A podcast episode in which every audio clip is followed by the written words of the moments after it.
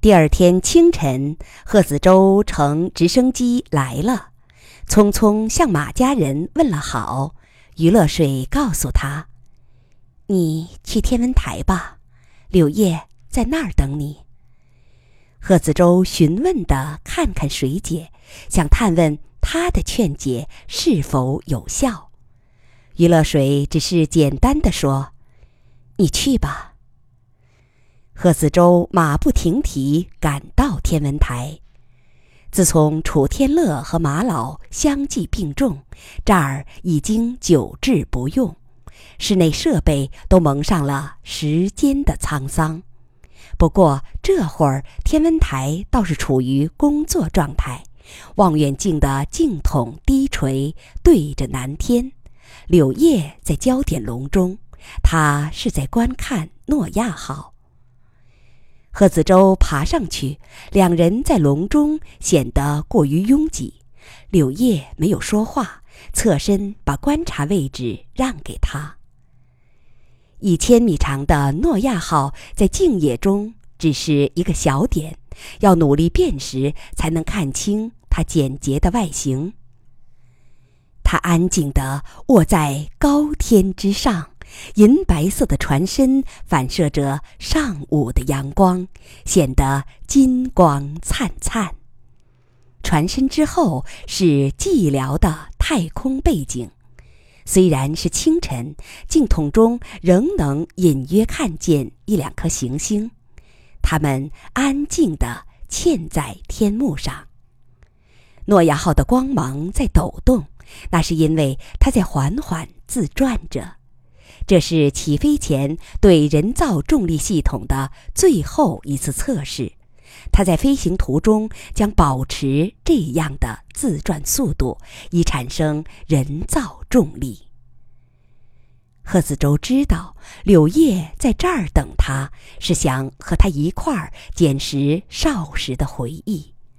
小时候，两人常在这儿观测天象，其实主要是贺子洲观测。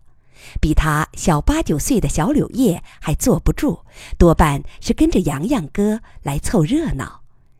贺子洲常常让他坐在自己腿上，而小柳叶总是扭来扭去不安分，弄得他不能专心观测。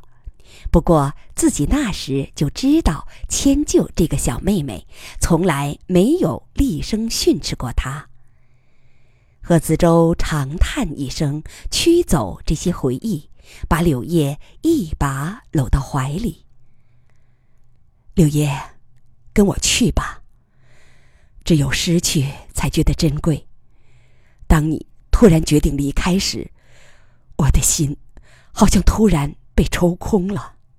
那时，我才知道，你对我是多么重要。我这一去。就将永别地球，永别父母，永别爷爷奶奶的坟墓。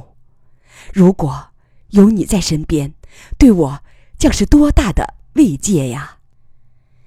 怀中的柳叶抬头看着他，三十一岁的贺子洲是个山一样的男人，肩膀宽阔，面部棱角分明。表情坚毅自信，目光睿智练达，他会是一个好丈夫，也会是一个好酋长。他一定能带领一千子民逃离灾难，找到新的家园，披荆斩棘，胼手知足，在蛮荒星球上开辟出一个新天地。柳叶知道，只要说出下边的回绝，这一切都和自己无缘了。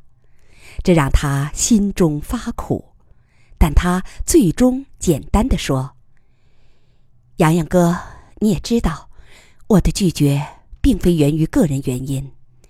我真的想做你的妻子，哪怕因为那个该死的最佳繁殖率，不得不同另两个女人。”分享你的爱情，但我舍不得地球，舍不得爹妈，尤其是舍不得这个人类。这个人类的种种爱憎、美衣美食、琴棋书画、离歌雅舞、道德习俗等等。我知道，只要跟你走下去，这些东西肯定会很快失去。也许，这都怪我心灵过于敏感吧，心里的积淀太多，坠得我不敢大胆朝前走。我羡慕你，你们男人总是能迅速确定一个简单的目标，然后将所有辎重弃之不顾。贺子洲知道他这句话绝非轻言，目光一下子变得灰暗，怀中的柳叶真不忍看他悲苦的眼睛。不过，他旋即恢复了心情，平静地说：“既然你决心已定，那就互道珍重吧。我尊重你的决定。”他说的很平淡，但内心的苦是掩饰不住的。柳叶不想让两人的最后一面沉浸在这种气氛中，而且他还要。兑现一个想法，那是昨晚决定的。于是活泼的笑着。好了，今天莫谈国事，咱们快点回你那个房间吧。柳叶直视着有些惊愕的洋洋哥，莞尔一笑。我不能跟你去太空，但能为贺子洲酋长在地球上留一支血脉。今天也正好是我的受孕期，这样，他开玩笑的说：“哪怕你真的在异星上变成异类，至少还能对地球多一份牵挂。”说完后，他意识到最后这句玩笑话不合适。异类，对于致力于太空移民的所有人，这是一个不愿。揭开的伤疤。贺子洲理解他的苦心，尽量放松心情，高兴地说：“没想到我还能有这样的福分，刘烨，谢谢你。有了今天，我一生无憾了。”两人匆匆离开天文台，回到贺家，来到那个留着许多少时记忆的房间。关上门后，贺子洲把柳叶抱起来，放到床上。云雨之后，两人静静地躺在明亮的阳光中，没有多说话。在永别前的最后欢愉时刻，什么话都是多余的。不过，柳叶说了一句：“不许忘记我，更不许忘记你的儿女。”贺子洲笑着说：“我当然不会忘，只要我没忘掉自己。”柳叶把他搂紧，趴在他强健的胸膛上，听着这个男人强劲的心跳。既然一切都已不可挽回，两人的心境反倒彻底放松了。在这种心境中，柳叶不知不觉就睡着了。那个男人走了，但不久就回到了地球。我们仍来到这个房间约会。两人对面而立，仔细的观察着对方。他的形貌已经显著改变，身体变得扁平。腿部短粗，这是为了适应新星球上的强大重力。鼻孔非常大，胸膛异常饱满，近似畸形，这是为了适应新星球上较稀薄的氧气。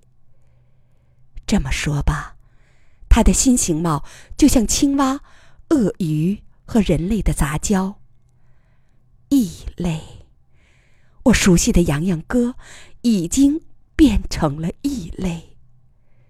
我在心中说：“不过，我努力克服心中的陌生感，甚至是厌恶感，笑着迎接他。洋洋，怎么这么快就回来了？你看，我腹中的胎儿还没生下来呢。他面无表情的看着我，冷冷的说：“你不可能有我的后代。我刚才已经悄悄采了你的细胞，做了 DNA 测试，我们的基因已经分流了，连染色体的数目都不一样。”我们已经不是同一个物种了，柳叶，非常对不起。如果不是这样的生殖隔离，我们还愿意和地球人类友好共处。现在只有……我冷笑道：“这，就是你返回地球的目的，就像当年的白人返回非洲。”他厌烦地说。我很遗憾，但我们已经不是一个族类了。再这样潇潇不休的争论下去，已经没有意思了。他扭头出去，下了一道命令：天上无数的飞船把炮口对准地球。柳叶忽然惊醒，冷汗涔涔。那个男人仍在阳光中酣睡，眉峰紧锁，可以看出他在熟睡中仍没走出睡前的沉重思绪。柳叶非常内疚，这个男人深深依恋着自己，自己却在梦中把他化为异类了。但即使有内疚，这个梦境仍非常彻底的毁坏了他的心绪。他悄悄起床，穿好衣服，来到阳台上，沐浴在阳光下，想着两人的友情和爱情，不由心中发苦。记得哪本书上说过，黑奴时代的黑人。还是很幸运的。当他们被那些在基因之河上分隔了数万年的表兄弟掳为奴隶时，尽管白人不把他们当人看待，但黑人和白人从生理上说尚未发生生殖隔离。数万年的地理隔绝期还太短，不足以造成基因上显著的变异。所以，白人农场主找黑人女奴泄欲时，还能留下混血后代，这一点常被历史学家们忽视。